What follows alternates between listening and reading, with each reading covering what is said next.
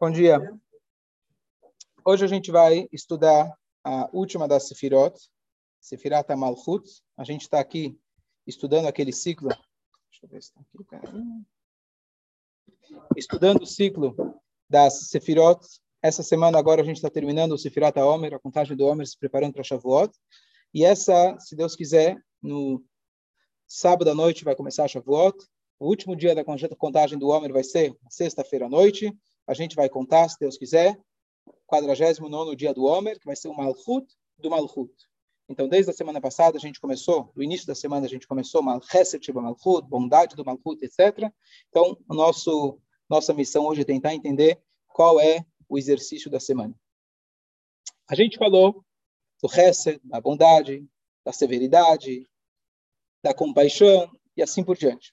Vamos falar hoje sobre Malchut. Malchut, e como todas essas sefirot,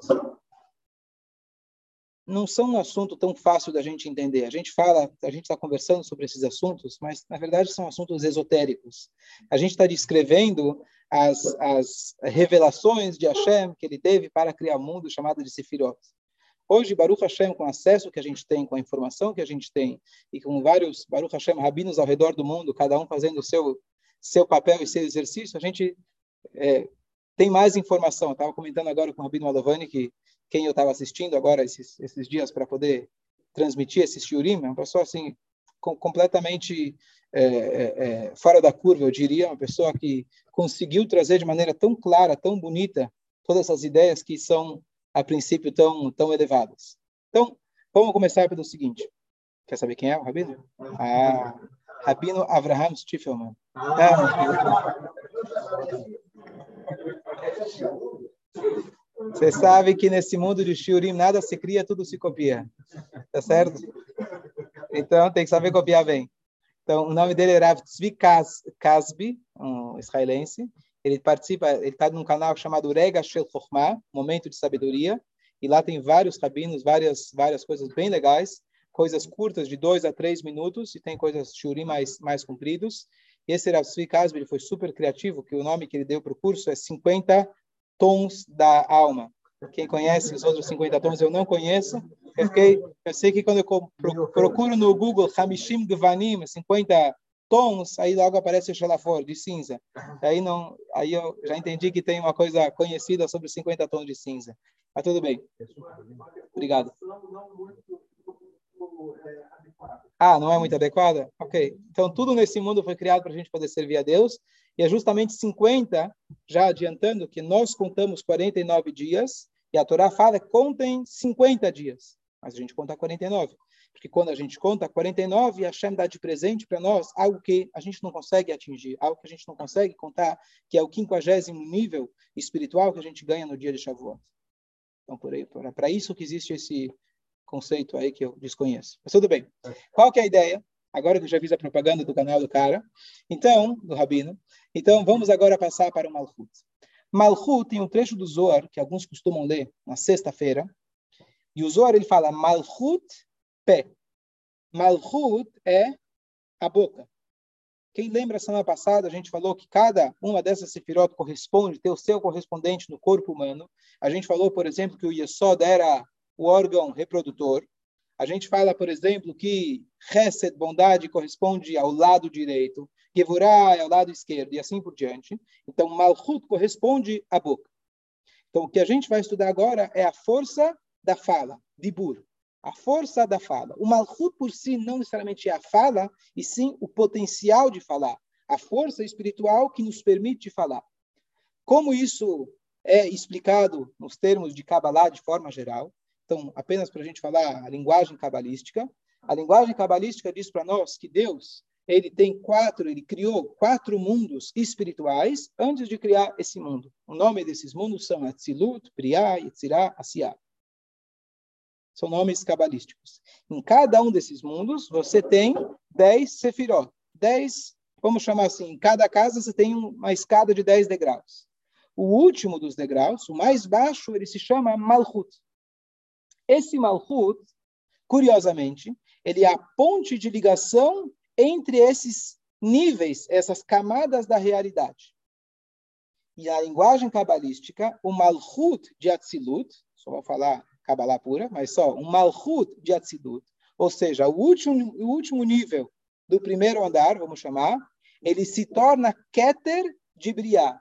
Ele se torna a coroa de Briá. Em outras palavras, o nível mais baixo do, do piso superior, ele se torna o teto do nível do andar inferior.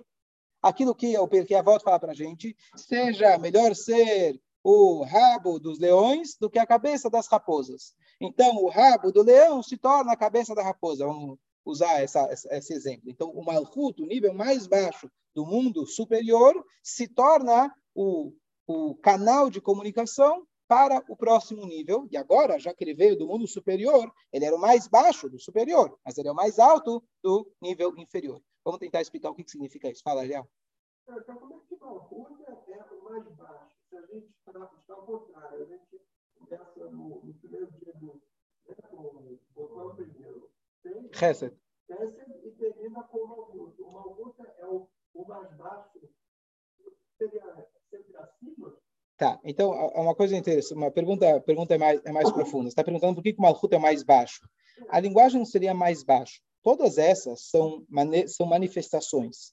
Começando da pessoa, pegar assim, um paralelo da pessoa. Quanto mais para dentro da nossa individualidade, a gente chama isso como um paralelo de mais alto. Quanto mais para fora de você mesmo, a gente chama isso de mais baixo. Não necessariamente é mais baixo, mas é algo que tem a ver com o próximo. Então, o Malchut, depois que eu pratiquei a minha bondade, depois que eu desenvolvi os meus sentimentos, agora eu vou pegar, reunir tudo isso e agora poder transmitir para o próximo. O Malchut é essa ponte de ligação. Então, não é a escala, na verdade, de, é, é, de, de, de grandeza. A escala é de um progresso. Um progresso até chegar no final até chegar no objetivo. Então, o Malchut, ele é o último passo, ele é a última parada dessa jornada. A última parada não é menor, melhor ou pior do que a primeira jornada, é simplesmente um caminho que você vai percorrendo. Então, você precisa do primeiro, do segundo, do terceiro para poder chegar no último. Mas não quer dizer que o último, nesse caso aqui, nessa situação, ele é mais elevado. Certo? Ou mais baixo. A gente está se elevando. Uma vez que a cada dia eu estou progredindo um pouco mais. Eu estou agora no nível, espero, mais, mais elevado. Mas não quer dizer que Malchut é pior ou melhor do que as outras. Entendeu? Ok. Então, o que, que significa esse Malchut? No nível cabalístico, a gente falou que é a ponte de ligação entre esses dois mundos espirituais. O que significa para a gente? O que significa para a gente é que o ser humano, apesar que a nossa grande vantagem sobre os animais é que nós somos animais racionais, a linguagem dada para nós pela Torá é que nós somos medaber, o ser falante. Está melhor que racional? O papagaio também fala. Depende do que você fala. E a pergunta é, eu já trouxe esse conceito algumas vezes, que eu acho fantástico essa anedota, essa, esse paralelo muito bonito. A pergunta é, a gente fala que o mundo ele é dividido em quatro elementos, quatro, quatro níveis na natureza. Então você tem domemo, mineral, vegetal, o animal e, teoricamente, você chamaria, chamaria de ser racional. A Torá chama ele de o ser falante. Nossa, nossa vantagem, nossa virtude maior é ser um ser falante? Não seria ser a razão? Não seria a razão? Então a resposta é, é muito curiosa, eu já trouxe esse paralelo muito bonito, que o animal que ele é mais domesticável possível, o animal que você consegue treinar ele melhor para poder se comunicar como um ser humano, qual é? Quem lembra? Orangotango. Orangotango, ele pode viver até quem? Gorila. Orangotango é um tipo de gorila. Ele não fala, mas tem um gorila famoso, esqueci o nome dele, você pode procurar no YouTube depois. Não sei se está vivo ainda, senão faz o cadre dele. Mas ele se comunica em libras. E desde que ele era pequeno, a domesticadora dele, a dona dele, foi treinando ele e realmente ele tem uma comunicação incrível e se parece, já é um macaco, né? Já é um gorila, já parece bastante com a gente. Quando você vai nos zoológicos, vê lá o macaquinho comendo a banana, a gente fala, será que eu não sou igual, né? Às vezes a gente se comporta é, é, é. e aí e aí eles avançam e eles realmente conseguem chegar, claro, está muito longe da gente, mas chegam o mais perto possível.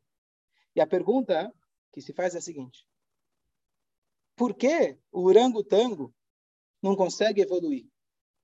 O homem já chegou na lua e o orangotango continua na mesma. E daí que ele não fala?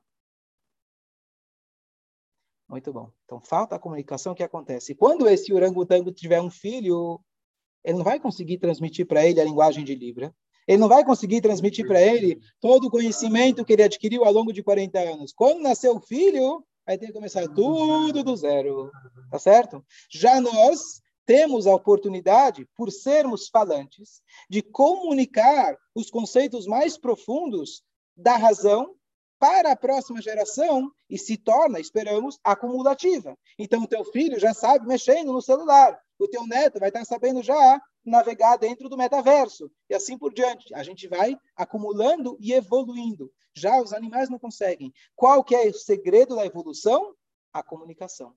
A comunicação aqui não é simplesmente falar como o papagaio consegue repetir o que você fala. A comunicação significa eu tirar algo de mim e conseguir passar aquilo para você. Igual você coloca o USB no computador, se tira a informação daqui e você passa ela totalmente para o outro. Não só isso, o outro ele tem o poder de desenvolver aquela informação e ele vai passar para o próximo. E assim, essa é a vantagem, maior vantagem do ser humano. Por quê?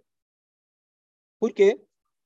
Por que, que a comunicação, a, a, a, teoricamente, você vai dizer que a razão é, mas a, comunicação é, é uma ferramenta da razão, é importante, é essencial, mas a razão seria o nosso maior, é o nosso maior, a nossa maior virtude. A maior virtude do ser humano é a capacidade dele transcender a si mesmo. Que ele consegue, a Hashem já programou a gente, usar a fala, você pode usar para qualquer coisa, para que as pessoas deem para você. Mas a virtude da fala que a Hashem deu, verdadeira, é que ela pode pegar algo de você mesmo e dar para outra pessoa. Esse é o ser falante. Isso os animais não têm. O ser humano é capaz, nas atitudes, na sua fala, que simboliza ele como um todo, a nossa maior virtude não é a razão.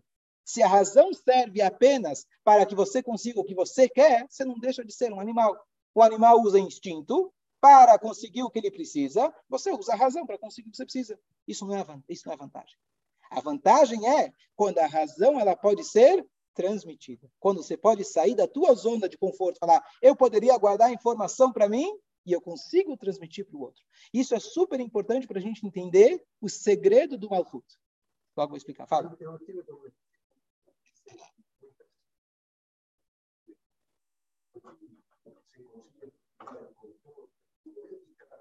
As plantas se comunicam. Não precisa chegar no golfinho. As plantas se comunicam. Mas em função do instinto que Hashem colocou nelas. É em função do que ele precisa para continuar, para ter a continuidade da espécie. Por que a gente não acredita em Darwin? Além dele estar errado e etc, e ser contra a Torá. Mas conceitualmente falando, não somos apenas seres que vamos acumulando, etc. Estamos aqui para preservar, os mais fortes ficam. Estamos aqui para preservar a nossa espécie. Filosoficamente falando, isso significa que nós estamos aqui para nós mesmos. Não. Medaber, a Torá diz, o falante, ele está aqui para poder transmitir para o outro. Você não está aqui para você mesmo. Nós temos a capacidade de estar aqui para outro, para uma missão, para Hashem, assim por diante. Esse é o segredo do Malchut. Esse é o segredo da fala.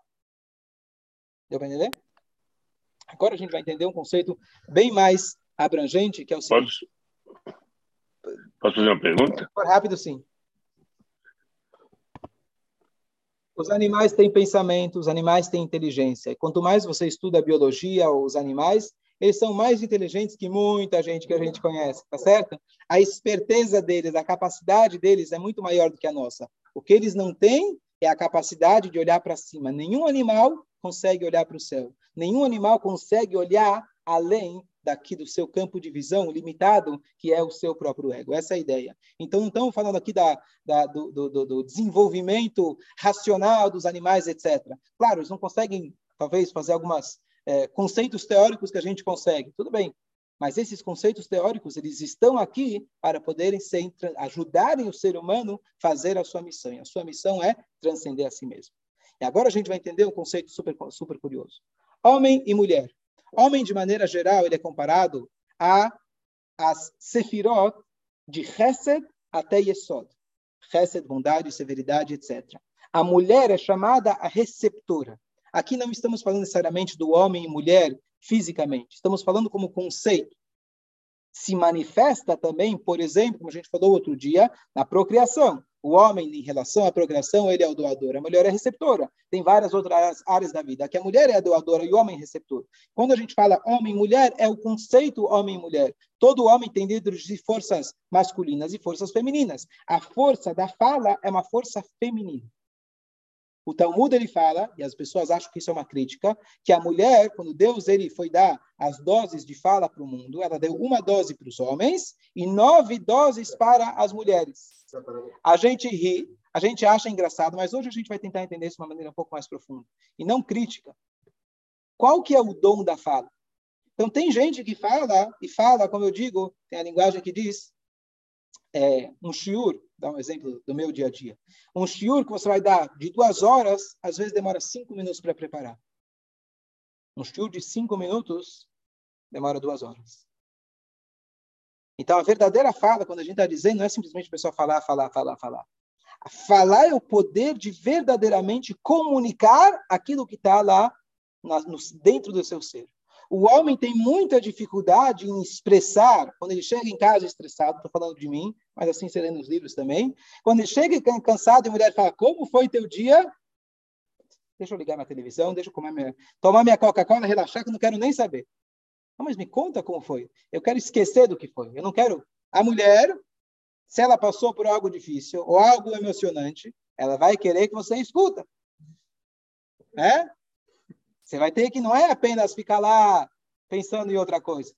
Por que, que ela quer isso? A gente ri. Por que, que ela quer isso? Porque a mulher tem essa capacidade de trans, transmitir para o próximo a experiência que ela teve. Você não vai conseguir.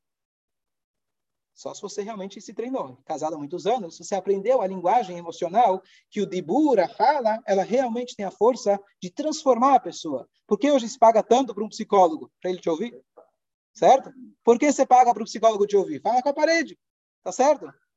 Se você falasse com a tua esposa direitinho, talvez você não ia precisar de psicólogo. Tá certo? E o psicólogo fala, hum, aham, tá certo?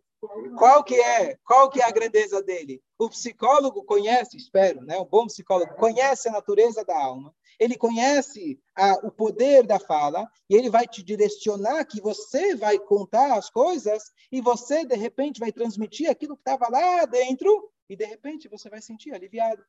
Coisa que as mulheres já fazem naturalmente. Por isso você me falou, mulheres maduras procuram um psicólogo com mais facilidade, porque o marido não escuta. Então, pelo menos o psicólogo vai me escutar. É ou não é? Tá certo? O homem acha que, que eu preciso de psicólogo. Eu preciso que alguém me escuta. Eu preciso agora esquecer de tudo, viajar e está tudo certo. Tá certo? Cada um com a sua, com a sua natureza que a Hashem criou. E, de novo, não é exclusivo a mulher, exclusivo ao homem. É o conceito, a força masculina e a força feminina. Com certeza tem muitos homens com essa força, com esse dom já bem desenvolvido, e mulheres, o contrário, que não conseguiram desenvolver essa, essa força. Então, não é exclusivo. Mais uma coisa curiosa. Olha aqui uma coisa bem mais abrangente. Quando a gente fala, muitas vezes, no judaísmo, tá certo? No, judaísmo, o homem é aquele que tem vantagens, aparentemente. É o homem que faz o que ducha, é o homem que sobe na Torá, é o homem que aparece, etc. E às vezes a mulher tem aquela sensação de que ela é inferior, Haz Shalom, Deus nos livre. Qual é o papel da mulher em relação à procriação? Ela é uma receptora, tá certo? Qual é o papel dela de maneira geral, na visão geral, em algumas áreas da vida, pelo menos? Ela é uma receptora.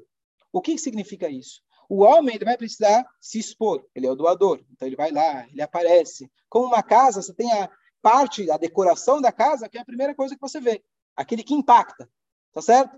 A mulher fala, eu preparo o ceder de peça, eu limpo a casa. Chega na hora do ceder, quem que conduz o ceder?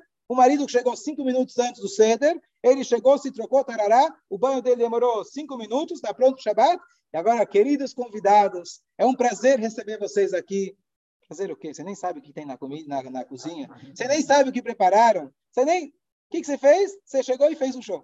Tá certo? Esse é o papel do homem. O que, que é a mulher? Então, essa é a decoração da casa. A primeira coisa que impacta.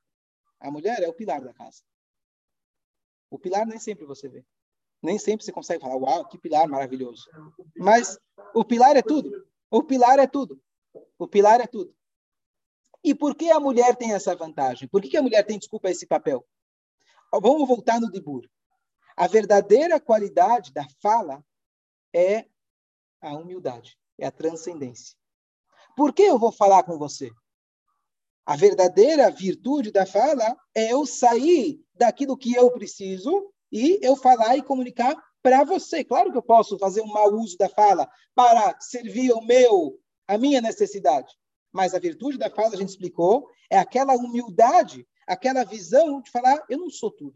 Eu não tenho que ser o centro das atenções. O homem tem que ser o centro das atenções. Ele tem essa necessidade. A mulher não tem essa necessidade. Ela tem naturalmente essa, esse dom da fala nove vezes mais apurado do que o homem. Não é necessariamente que ela vai falar nove vezes mais que o homem. Ela tem esse dom apurado de poder se transcender coisa que para o homem isso é muito difícil. Transcender significa parar de olhar apenas para você e conseguir olhar para o céu, conseguir olhar para o lado.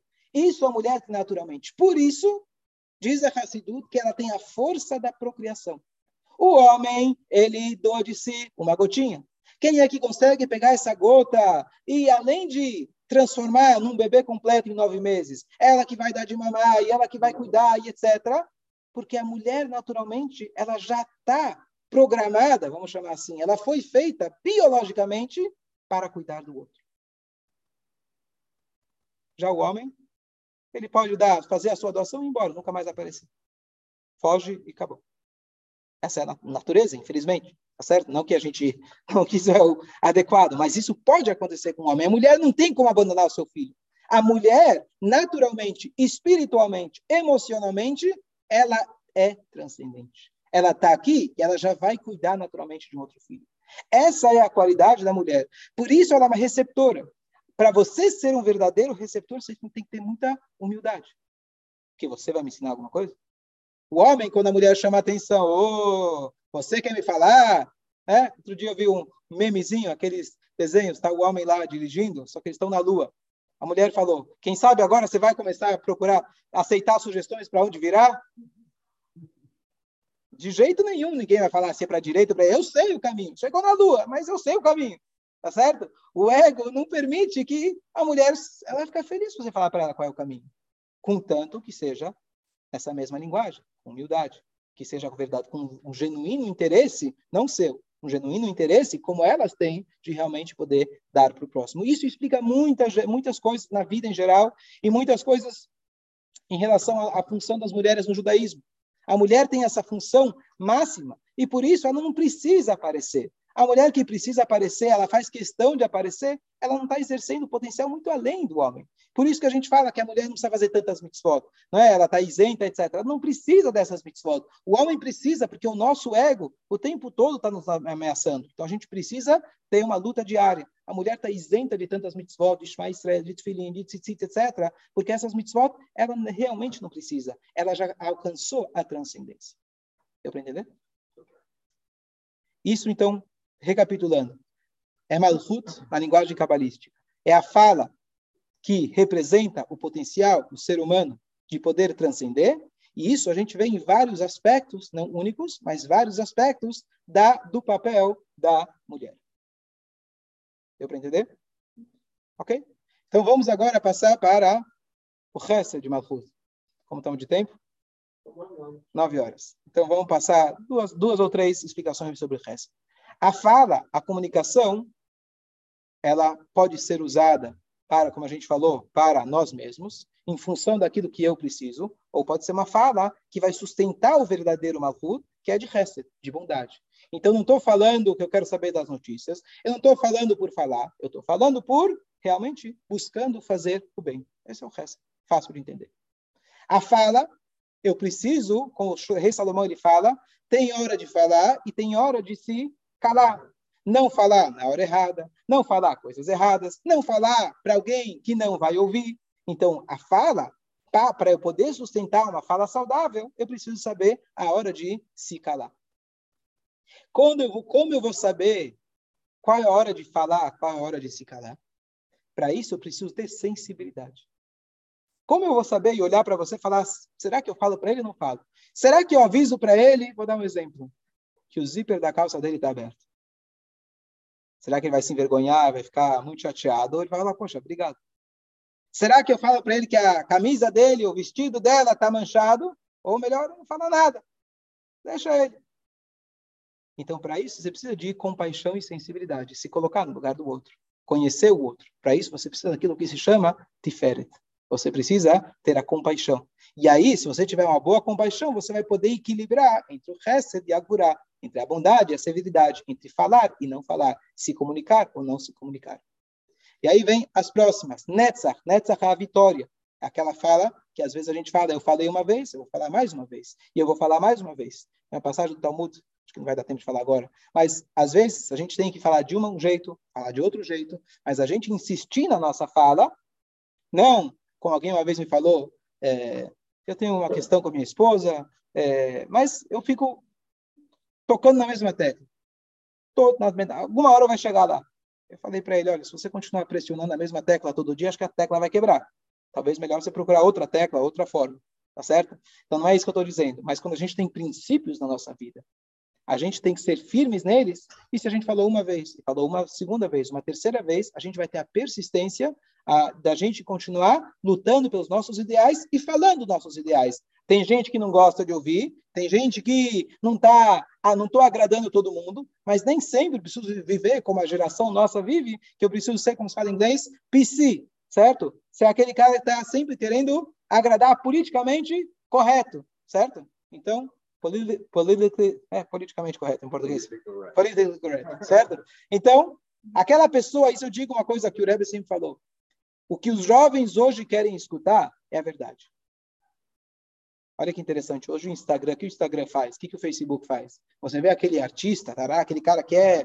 De repente ele começa a contar, eu também como, eu também vou no banheiro, eu também tenho minhas falhas. Você começa a ver o lado, o lado mais frágil, o lado humano da pessoa. Tá certo? Então, a ideia é que quando a gente tem ideais, a gente tem que ser firmes nesses ideais. Não adianta só a gente né, fazer o show para todo mundo. Se a gente tem um ideal, a gente vai insistir nesse ideal. A gente vai, claro, de maneira agradável, com reset, com tiferet, mas a gente não pode abrir mão dos nossos ideais. As pessoas querem a verdade e a verdade pura. Nós temos a verdade, nós temos princípios, vamos passar isso para frente. Não vamos ser, como se fala, Maria vai com as outras. E por último, eu preciso também daquela ideia de Rod. Rod é aquilo que a gente falou de submissão, aquela ideia de humildade. Quando for falar com alguém, se eu falar de cima para baixo, se eu falar naquela entonação, se eu falar daquele jeito imperativo, quem vai querer escutar, hoje em dia principalmente? Então, a maneira que eu vou falar tem que ser com humildade. Eu falo isso pelo teu bem, não porque eu preciso impor os meus valores. Pelo teu bem, eu reconheço e eu vou insistir com humildade. E por último, a gente chega é, bom, tem mais ainda só de Malhut, mas só resumindo, o que a gente chega com Malhut a gente conseguir transmitir e aplicar tudo o que foi falado nos 48 dias anteriores, a gente conseguir pegar tudo aquilo e realmente aplicar no nosso dia a dia. A ideia do Malhut, ele se torna o Keter. A ideia da fala, aquilo que eu tenho dentro de mim, eu vou expor para o mundo afora. Então, eu posso fazer todo um trabalho espiritual, emocional dentro de mim. E se eu não pratiquei, se eu não conseguir expor isso para fora, então para que adiantou todos os firatoma? Então não é não é mais elevado ou menos elevado, é simplesmente a concretização, concretização de tudo aquilo que a gente falou. E por último, a gente chega no quinquagésimo nível, que se Deus quiser vai ser em Shavuot, esse sábado à noite, que a Torá fala para a gente, contem 50 dias. Mas a Torá depois fala que é 49 dias. Nós contamos 49, faça a sua parte. Chega um momento que o ser humano é limitado. A gente não tem mais como, tomara a gente chegasse lá, mas não tenho mais como me aprimorar. Eu fiz o que eu podia. Hashem fala, agora deixa comigo. Você fez os 49, é como se fosse que você um nível muito mais elevado. Como é trazido, só para concluir o pensamento, está trazido que quando a pessoa se esforça, a linguagem é você consegue. Quem procura, acha. Em hebraico, a linguagem dos nossos sábios é yagata umatzata. Quando você se esforça, você encontra. Por que não fala quando você esforça, você consegue? Encontrar é um termo usado quando se encontrou 100 reais na, na, na rua. Tem como eu agora sair procurar 100 reais na rua? Não. É uma coisa que veio completamente de cima, veio de forma inesperada, é inalcançável. Não tem como eu encontrar coisas. Encontrar, por definição, é algo que apareceu. Então a Torá fala para a gente, e a gata, se esforce.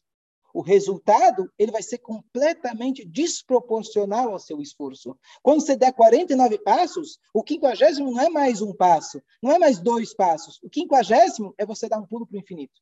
E a Shem, ele fala, eu vou dar para vocês o Hamishim, eu vou dar para vocês o, quim, o quinquagésimo nível portão de Biná, assim é chamado. Ou seja, agora eu vou te levar para um nível completamente é, é, desproporcional ao seu esforço, e agora o ser humano ele tem a capacidade de se conectar com o divino.